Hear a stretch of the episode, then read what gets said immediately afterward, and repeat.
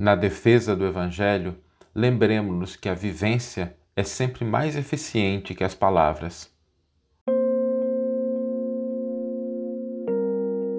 Você está ouvindo o podcast O Evangelho por Emmanuel, um podcast dedicado à interpretação e ao estudo da Boa Nova de Jesus através da contribuição do benfeitor Emmanuel. Hoje a gente vai refletir sobre a, o instinto, a vontade que às vezes nós temos de defender o Evangelho, de defender as boas ideias. E isso é muito natural, mas é importante a gente lembrar que o Evangelho ele não é como um curso de verão, ele não é algo superficial, ele não é algo que a gente possa apenas com algumas reflexões, às vezes com algumas leituras, a gente aprofundar no Evangelho em toda a sua extensão.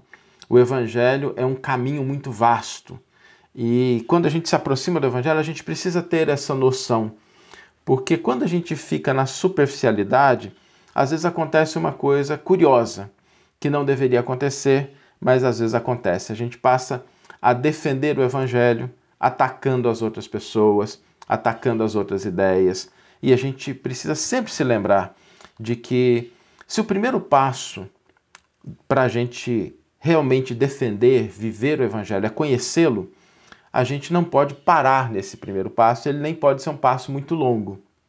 É preciso que a gente continue caminhando. Às vezes nós encontramos pessoas que defendem as boas ideias de uma maneira muito rígida, às vezes defendem querendo convencer, querendo impor a sua opinião aos outros, às vezes são até irascíveis na forma de colocar, às vezes ficam furiosos quando as coisas não acontecem da maneira que eles julgam que é a maneira correta, sem nenhum juiz de valor. E às vezes as pessoas justificam esse tipo de atitude com aquela fala do Evangelho, né, que é preciso não se envergonhar diante do Cristo, que é preciso defender as boas ideias. Mas a gente precisa sempre se lembrar de que a defesa do Evangelho não é uma posição meramente verbal e nunca é um confronto com o outro. O Evangelho pede, sobretudo, que nós vivenciemos os seus ensinos. Eu me lembro de uma vez que eu estava conversando com um amigo e ele me perguntou assim: Saulo, mas a gente precisa defender a doutrina espírita, defender o Evangelho.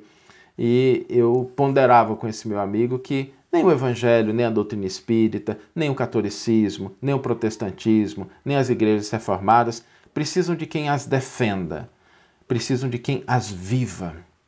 Porque quando nós estamos vivendo a mensagem, a nossa conduta, a nossa postura no mundo se torna a nossa, entre aspas, confissão de fé, aquilo que a gente acredita. Não é o que a gente diz e aliás, às vezes é muito fácil a gente cair na incoerência entre o que a gente fala e o que a gente faz. Lembremos-nos que a história do cristianismo nos traz uma, um exemplo que é um exemplo chocante em relação a isso. Porque, em nome do Cristo, né, aquele homem que disse que o filho do homem não tem uma pedra onde recostar a cabeça, enquanto as aves do céu têm seus ninhos, as raposas suas tocas, nós erigimos os templos mais suntuosos da humanidade. Em nome daquele homem que preferiu morrer na cruz, pedindo a Deus o perdão para os seus algozes, porque não compreendiam o que faziam, nós travamos talvez as mais sanguinolentas guerras na história. E isso se dá por esse equívoco em achar que a defesa do evangelho ela se dá através de discursos verbais ou da imposição de ideias. A defesa do Evangelho pede vivência, testemunho. A nossa confissão pública daquilo que a gente acredita é a nossa conduta diária. E quando a gente fala de conduta diária, não é uma conduta assim somente nos templos religiosos, né?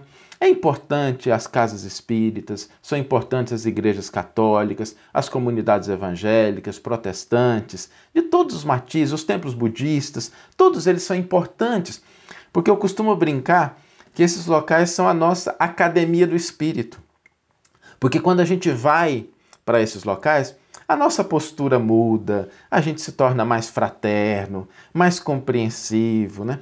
Alguém esbarra na gente, não tem problema, já está desculpado. A gente cumprimenta o desconhecido dentro do, da casa espírita, do templo religioso, com alegria, com tranquilidade, né? Tem gente que até muda de voz quando entra numa casa espírita, não sei se já perceberam, a pessoa vai para lá correndo, trabalhando, falando alto, né? E de repente quando entra, aí começa a falar calmo, começa a mudar a voz. Nada de errado com isso, porque lá é uma academia, né? A maneira como a gente se comporta dentro de uma casa religiosa, de todas as denominações, é um exercício para que a gente possa vivenciar esse ensino em todas as circunstâncias da vida. Aliás, o Emmanuel tem uma frase muito bonita que ele diz assim: Por louvá-lo nos templos e menoscabá-lo nas ruas, é que temos naufragado mil vezes. Porque às vezes a gente vai no ambiente religioso naquele momento, né? Nada de errado com isso, é o momento da gente se fortalecer, mas a gente se esquece de que o evangelho é uma receita para a vida, para o cotidiano. Por isso Allan Kardec na introdução do Evangelho segundo o Espiritismo, em que ele interpreta várias passagens do Novo Testamento e algumas do Antigo Testamento, o Kardec diz assim: o essencial é colocar esses ensinos para que todos possam colocá-los em prática no dia a dia, levar para o cotidiano. O essencial é que ele esteja ao alcance das pessoas para que elas possam aplicar em todas as circunstâncias da vida. Então, quando a gente pensa no Evangelho, nós precisamos sempre lembrar que ele não é um campo, um curso meramente para determinados espaços na nossa vida. Ele é algo para a transformação do nosso espírito. No livro Renúncia tem uma frase muito bonita em que Alcione diz o seguinte: A mensagem do Cristo precisa ser conhecida, meditada, sentida e vivida. Então, essa é a maior defesa que nós podemos fazer. Esse é o maior testemunho de fé que nós podemos oferecer.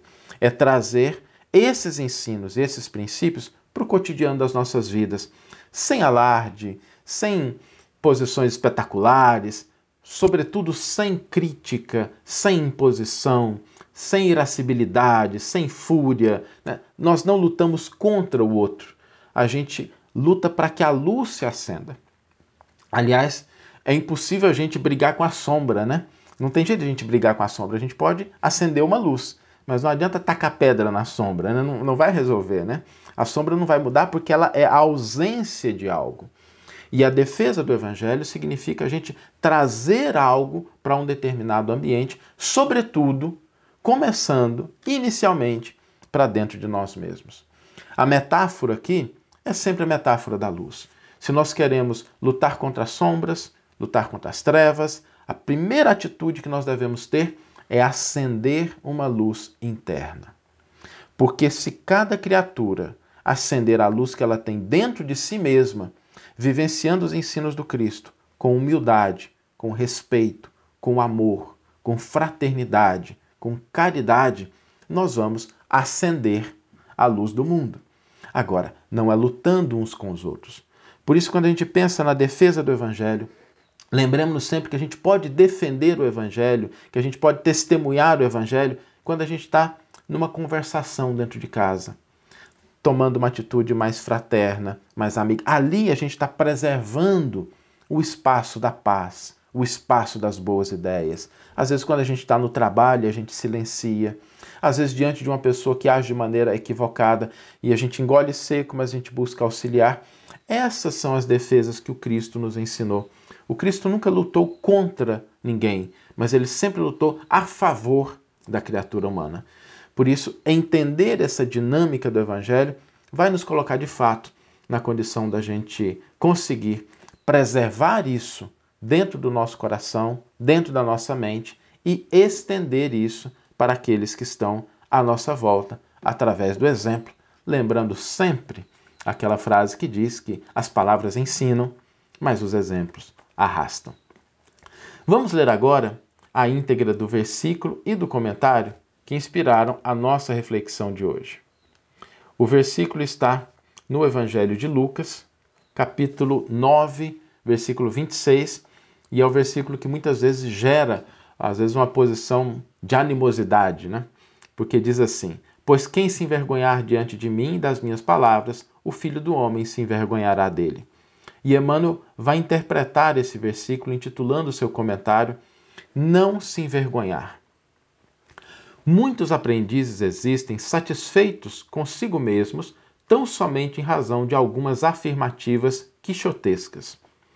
Congregam-se em grandes discussões, atrabiliários e irascíveis, tentando convencer gregos e troianos relativamente à fé religiosa, e quando interpelados sobre a fúria em que se comprazem, na imposição dos pontos de vistas que lhes são próprios, costumam redarguir que é imprescindível não nos envergonharmos do Mestre nem de seus ensinamentos perante a multidão.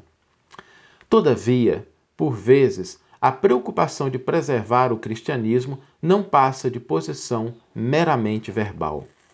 Tais defensores do Cristo andam esquecidos de que, antes de tudo, é indispensável não esquecer-lhe os princípios sublimes diante das tarefas de cada dia.